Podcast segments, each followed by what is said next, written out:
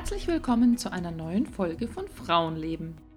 Wir sind Marion und Judith, Heilpraktikerin und Ärztin, mit einer gemeinsamen Leidenschaft für Frauengesundheit. Aber wir sind nicht nur Therapeutinnen, sondern auch Töchter, Schwestern, Partnerinnen, Ehefrauen, Mütter, Freundinnen und noch so vieles mehr. Hier sprechen wir mit dir über alles, was uns in unserem Leben so begegnet und bewegt.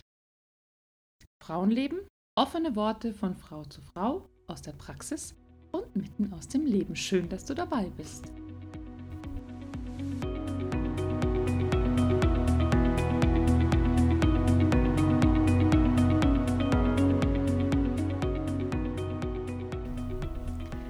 Du hast diesen Podcast angeklickt, weil du den Titel gelesen hast, Frau und Ehrenamt. Und jetzt würde ich so gerne Mäuschen spielen, was dir dabei durch den Kopf gegangen ist.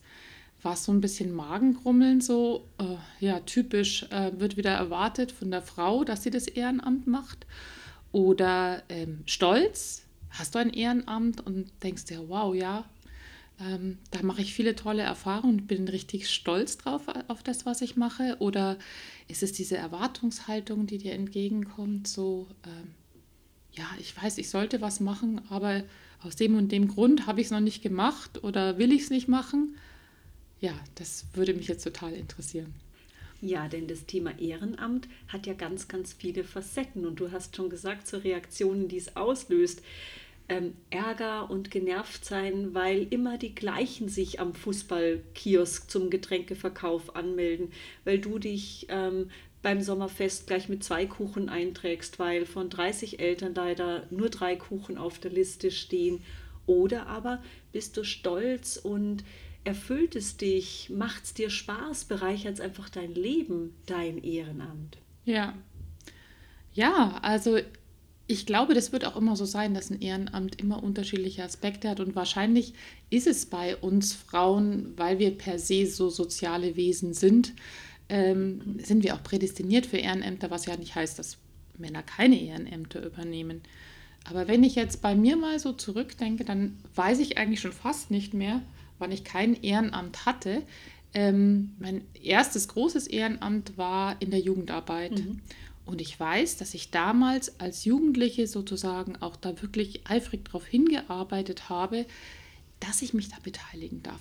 Es war eine tolle Gemeinschaft von diesen Jugendleitern und ich wollte auch so wichtig sein und mitorganisieren dürfen. Habe erst im Laufe meines Ehrenamtes eigentlich gemerkt, wie viel Verantwortung das bedeutet, wie viel es auch bedeutet, logistisch mhm. ähm, Dinge umzusetzen oder auch mit wirklich mit, mit körperlicher Arbeit Dinge umzusetzen die ich nicht immer alle gerne gemacht habe. Aber dann auch wieder schön in einer Gemeinschaft, wo andere das eben auch gemacht haben und wo man nachher gemeinsam stolz war auf das, was man geschafft hat. Ja, dieses Miteinander was schaffen. Und du sagst, also ich bin auch von Jugend an eigentlich in das Thema Ehrenamt reingewachsen, auch über die Kirche. Ja, mhm. haben wir am Anfang, also ich bin ganz gerne auch in diese Kindergottesdienste gegangen, die gab es bei uns. Ja. Und irgendwann so um die Konfirmation rum war es bei mir, hatten wir auch einen ganz tollen Religionspädagogen, der hat auch so Meditationsübungen gemacht, auch durchaus aus dem buddhistischen Raum raus. Also ja. der war sehr offen.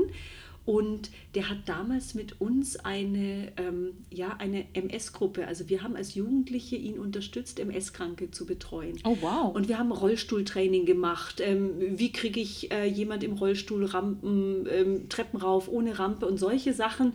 Also ganz tolle Erfahrungen gemacht und dann natürlich auch wirklich mit den, mit den kranken oder älteren Menschen einfach ja, viel Zeit verbracht. Und das war, ja, das war eine ganz wichtige Erfahrung. Es hat ja auch immer was Bereicherndes. Ne? Ja. Es fordert was von dir, aber es hat auch was Bereicherndes, ja. weil gerade bei diesen Ehrenämtern äh, setzt du dich eben oft auch mit Personengruppen oder deren Schicksal auseinander, mit denen du sonst vielleicht so nicht in Berührung kommen würdest mhm. oder nicht in dieser Intensität. Also bei dir mit der MS-Gruppe, ja. ja, sich mal reinzuspüren, wie fühlt sich denn derjenige, der betroffen ist und vielleicht auch diesen Aspekt zu sehen, könnte ja, könnte mir ja genauso gehen oder dann Verantwortung für Kinder zu tragen, eben, mhm. dass das weit mehr bedeutet, also als Jugendliche, außer ähm, abends tolle Helferbesprechungen und das erste Bier trinken oder mhm. so, ne? Mhm. Und dass da schon viel gefordert ist. Ähm, ja, und ähm, Diskussionen, Gedankengänge von, ähm, von wertvollen Menschen, zu denen man sonst eben nicht kommt. Ne? Ich glaube, das Schöne, wenn man jung oder in diesem Alter, das ist ja eine tolle Zeit äh, in der Jugend, so eine Aufbruchszeit, wenn man ja. da die Gelegenheit hat und die Chance, ähm, ehrenamtlich tätig zu sein, in der Kirche, im Sportverein, äh, in der Musik, egal wo, äh, man lernt so viel Menschen kennen, neue Aufgaben, man kommt mit so vielseitigen Dingen in Berührung. Das ist ein unheimliches Lernfeld, eine unheimliche Bereicherung und zum Glück auch mit jeder Menge Spaß verbunden. Das müssen wir jetzt auch mal sagen. Du hast gerade gesagt, so das erste Bierchen in der Jugendgruppe. Ja. Aber ja, äh, Gemeinschaft, miteinander da sein, stolz sein, weil man irgendwas organisiert und erreicht hat, ähm, Selbstständigkeit. Und ein unglaublicher Erinnerungsschatz ja. Anekdoten und so ja. weiter, ne? Die vergisst man einfach ja. nicht. Pfadfinderlager, irgendwie Kirchentage, auch alles, was schiefgegangen ist. Miss, Missgeschicke, Try and Error, ja. Was Absolut. hat man alles falsch gemacht, ja? Und Absolut. okay, man hat es gelernt, man hat, ja, also ich finde, es ist eine unheimliche Bereicherung schon immer gewesen. Und dann ist man, glaube ich, nach und nach reingerutscht als Mutter dann auch in verschiedene andere Bereiche, oder? Ja, also es ist ja so ein bisschen zwiegespalten, wie wir am Anfang schon gesagt haben, weil es gibt ja dann auch diese, wie soll ich sagen, ja, komische Art von Ehrenamt. Ne? Also für mich war das als Mutter ganz klar, dass ich mich nicht aus der Verantwortung ziehe oder ein Stück weit auch gerne natürlich für meine Kinder mitbestimmt habe im Kindergarten-Elternbeirat oder so. Mhm. Also ähm, ich war da schon irgendwie gewohnt, mich nicht wegzuducken mhm. und auch immer so mit diesem mit diesem Gefühl, naja, wenn ich bestimmte Dinge haben will für meine Kinder, dann muss ich ja auch selber was mit dafür tun. Mhm. Und dann konnte ich manchmal, manchmal einfach auch meinen Mund nicht halten. ja. Aber das, ja. Und ähm, klar, also wenn ich dann will, dass andere was machen, dann muss ich ja auch mitmachen. So, also war ich logischerweise, du wahrscheinlich auch. Mhm. Wir waren automatisch prädestiniert ja. für Elternbeiräte. Und ähm, das wissen wir alle aus Elternabend, dass mhm. es nicht immer nur Spaß ist, ja. sondern dass das auch sehr schnell der Rand sein kann, wo ähm, das einfach mühsam wird und wo es häufig auch daran liegt, das gar nicht, das sind ja nicht die Kinder das Problem oder die Erzieher das Problem, sondern dass da so unterschiedliche Elternschaften häufig mit sehr äh, unterschiedlichen Erwartungshaltungen aufeinander stoßen. Ja, und, und es hat aber auch sehr viel mit, mit mangelnder Wertschätzung zum Beispiel zu tun, weil sowohl im Eltern, Elternbeirat, Elternsprecher, aber auch in Sportvereinen oder Sommerfeste, ich habe es ja vorhin schon angesprochen. Man hat den Eindruck, es sind immer dieselbe Handvoll Leute, die sich einträgt, backt, kandidiert und so weiter. Und ich glaube, es, es, gibt auch, viele ja. Leute, mh, die sagen, okay, die haben wir jetzt gewählt, das ist unser Elternsprecher oder unser Stimmsprecher oder wer auch immer, der hat es schon zu machen. Und das finde ich schade, weil klar, jeder hat viel zu tun und es gibt vielleicht Leute und Situationen, die bringen es wirklich nicht unter. Aber meiner Erfahrung nach sind die engagierten Eltern nicht unbedingt die, die wenig zu tun haben, sondern die, die es gerne machen und das auch noch unter einen Hut bekommen. Die sind ja meistens diejenigen, die sowieso schon ganz viel machen, gell? Genau, genau. und, äh, und andersrum, ja, das führen wir jetzt nicht aus, ja. aber ich gehe jetzt davon aus, dass ähm, du, die jetzt oder der jetzt zuhört, sowieso eher zu der ersteren Gruppe gehören. Aber Vielleicht ist es auch gleichzeitig nochmal ein Plädoyer dafür, zu wertzuschätzen, wer außer uns noch Ehrenämter übernimmt und ja. ähm, wie wertvoll diese Arbeit ist. Oder auch wenn du jetzt vielleicht noch keine Kinder im Kindergartenalter mhm. oder ähnliches hast, ähm, ja, da vielleicht nochmal so drauf zu gucken, wie wertvoll diese Arbeit eben auch ist und ähm, die entsprechend anzuerkennen du hast vorhin, oder Thema ist ja Frauen und Ehrenamt und ich glaube, traditionell waren es die Frauen, weil sie nicht gearbeitet haben oder wenig gearbeitet ja. haben. Sie hatten also mehr Zeit. Das ist ja heutzutage anders. Mhm. Ja, oft arbeiten beide und auch gleich viel, sodass die Zeit natürlich auch nicht mehr da ist. Ein Problem, mit dem ja Vereine und Kirchen zu kämpfen haben, dass Ehrenamtliche auch fehlen oder weniger ja. werden. Aber ich finde, es ist auch ja an der Zeit, dass Männer mehr ins Ehrenamt kommen und das tun sie ja auch. Also mhm. es gibt ähm, Papas, die Elternvertreter sind, auch Papas, die mittlerweile Kuchen backen und wenn nicht, dann kaufen sie halt einen. Mein Gott, wenn das nicht funktionieren sollte. Oder die Kinder helfen mit beim Muffinbacken. Alles gut möglich und die Wertschätzung von mir als Mama, Ehrenamtlichen gegenüber, die für meine Kinder da sind, das möchte ich auch mal zum Ausdruck bringen. Du hast es gerade gesagt, die Trainer. Ja. Gerade im sportlichen Bereich. Gerade sind auch sehr viele ja. ähm, Männer unterwegs. Ne? Genau. Und oh. auch, ja, und, und, und auch junge Männer, also die noch gar keine Familie haben, ja. wo ich mir denke, wow, Jugendliche, äh, Studenten oder Azubis, die wirklich eben nicht irgendwie hier an den Badesee gehen oder ihr Feierabendbierchen trinken, sondern um 17 Uhr, um 18 Uhr in der Halle stehen und unsere Kinder trainieren. Ich finde es großartig. Und jetzt sagst du noch was, also mir fällt jetzt gerade noch was ganz Wichtiges ein, während du das erzählst, was für mich auch ein wichtiger Aspekt des Ehrenamtes ist. Das ist diese Sinnhaftigkeit, mhm. deine, deine Zeit mit, mit solchen Dingen zu mhm. Weil äh, bei mir war es zum Beispiel in der Jugend so, dass äh, ja, meine Mama hat sich schon fast immer Sorgen gemacht, weil ich einen Freundeskreis hatte oder so einen erweiterten Freundeskreis. Ja, was machen wir am Nachmittag? Bei uns gab es nicht so allzu viel. Ach, da gehen wir in das und das Café und hängen da ab. Und mir war das immer einfach zu hm. blöd. Mir war es, also ich fand es langweilig, ich habe dem nichts abgewinnen können und deswegen ähm, habe ich gar keinen so gefestigten Freundeskreis in der Stadt, wo mhm. ich aufgewachsen bin, mhm. weil ich war fast jedes Wochenende mit dem Jugendverein unterwegs. Entweder habe ich selber Freizeiten für andere Kinder gestaltet oder ich war auf Lehrgängen, um mich als Jugendleiter mhm. weiterzubilden. Und das hat mich einfach erfüllt. Ja. Und diese Sinnhaftigkeit, ja. der, ähm, ich glaube, früher Ehrenamt wuchs ja auch aus kirchlichen Strukturen, ja. ja. Früher war da einfach mehr am Start und das ähm, hat sich, das äh, verändert sich alles. Aber ich glaube, dass Ehrenamt und Sinnhaftigkeit der Freizeitgestaltung, sag ich jetzt mal, immer noch ein ganz, ganz wichtiges ähm, Haltenetz sind. Für uns alle, für ja. die ganze Gesellschaft. Und aber auch prägend, weil wenn ich so zurückdenke oder wenn du ein Ehrenamt als Jugendlicher oder junger Erwachsener machst, dann machst du das ja oft in dem Bereich, in dem du beruflich nicht unbedingt unterwegs bist. Ja. Oder aber ähm, der außerhalb des Horizonts vielleicht deiner Familie ist. Klar, es kann mhm. sein, dass deine Familie auch schon total viel in der Kirche macht, aber vielleicht auch nicht.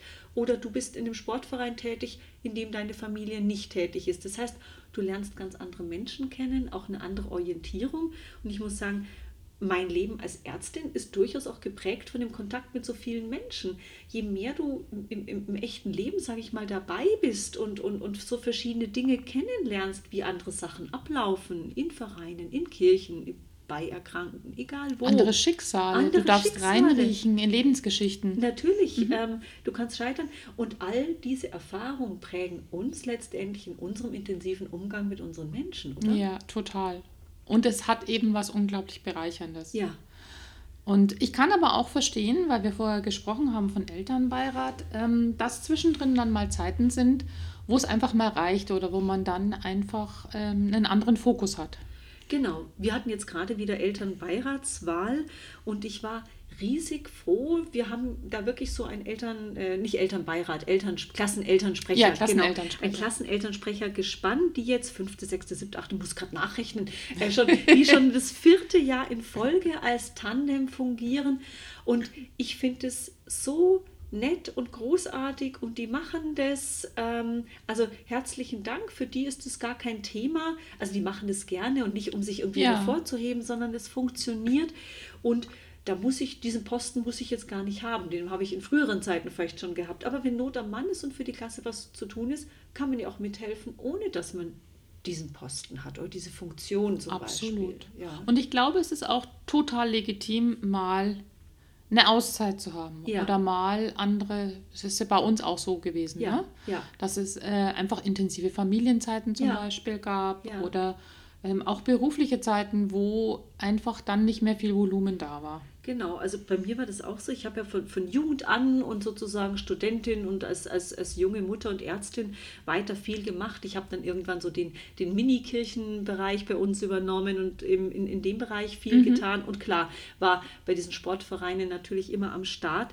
Aber irgendwann war es mir auch zu viel und ich wollte auch natürlich beruflich nochmal anders durchstarten, als die Kinder aus dem Gröbsten raus waren. Wir hatten noch Pflegesituationen hinter uns. Wir sind ja so die Generation, die dann eine Zeit lang auch zwischen, zwischen zwei Generationen auszuhelfen mhm. hat.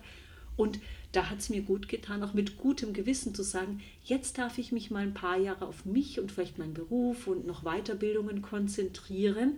Ich habe genug schon vielleicht anderen gegeben Und jetzt bin ich aber gerade wieder in der Phase zu sagen, ach, ich, ich wittere so ein bisschen irgendwie Lücken im Kalender und strecke schon wieder die Fühler ein bisschen aus, wo man sich engagieren könnte, wo die Hilfe wieder ein bisschen gebraucht sein könnte, weil, was du gesagt hast, es erfüllt einen. Sinnhaftigkeit, jetzt haben ja wir ja durchaus einen Beruf, der uns mit Sinnhaftigkeit erfüllt. Ja, ja.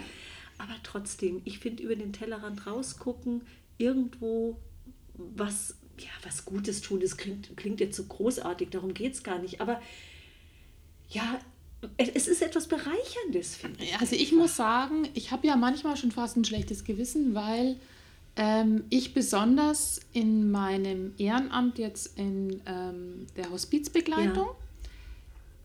oft, wenn ich gefragt werde, eigentlich sagen muss, es ist gar nicht so uneigennützig, mhm. wie sich das anhört. Mhm. Weil ich bekomme unglaublich viel Tiefe ja. mit. Ja das ist was, wonach ich halt suche. Ich brauche das irgendwie im ja, Leben, ja. ja.